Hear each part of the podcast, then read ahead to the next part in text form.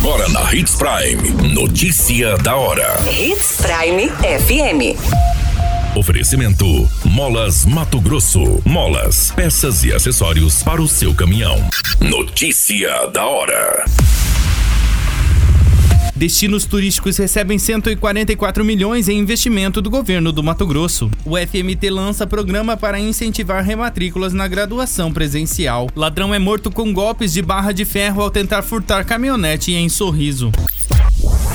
Notícia da hora. O seu boletim informativo. Municípios turísticos receberam mais de 144 milhões de reais em investimento do governo do Mato Grosso nos últimos quatro anos. A Secretaria de Estado do Desenvolvimento Econômico, por meio da Secretaria de Estado Adjunta do Turismo, vem estruturando destinos regionais e trabalhando em prol do fomento ao turismo em todo o estado.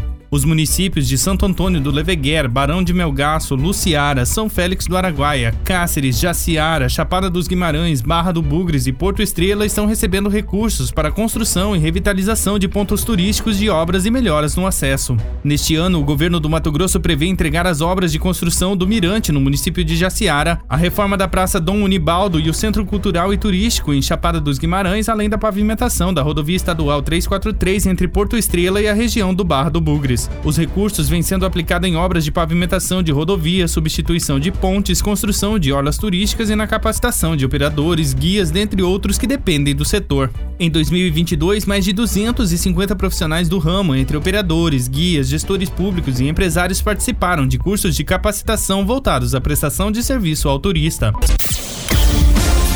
Você muito bem informado. Notícia da hora na Hits Prime FM.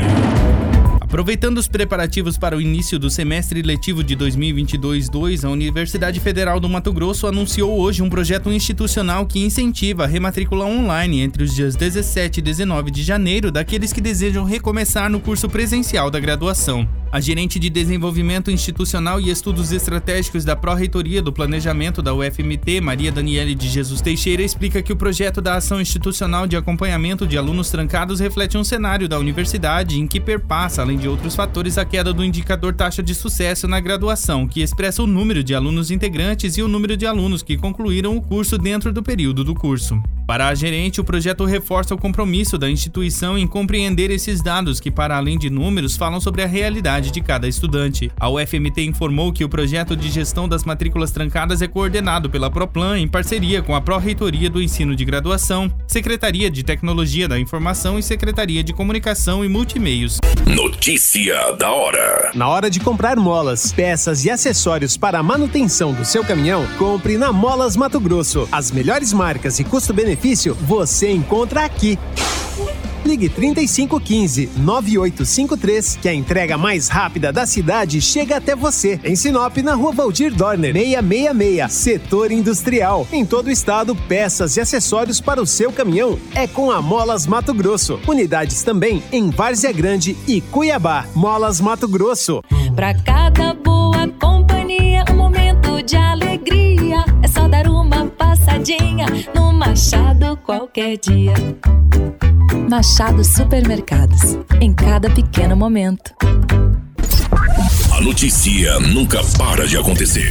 E você precisa estar bem informado. Só aqui, na Hits Prime. Um homem de 29 anos foi morto com golpes de barra de ferro enquanto tentava furtar uma caminhonete em uma residência no bairro Monte Líbano na noite deste dia 11 em Sorriso. O proprietário da residência fugiu do local após o fato. De acordo com a polícia militar, moradores relataram que o suspeito havia chegado há pouco de uma fazenda onde trabalhava, guardou o carro na garagem e estava no banho momentos antes da ação. Segundo a polícia, a vítima do homicídio possui diversas passagens por homicídio. A Polícia Civil e a Politec foram acionadas para analisarem a cena do crime e em seguida seguida, o corpo foi liberado ao Instituto Médico Legal. A qualquer minuto, tudo pode mudar. Notícia da hora.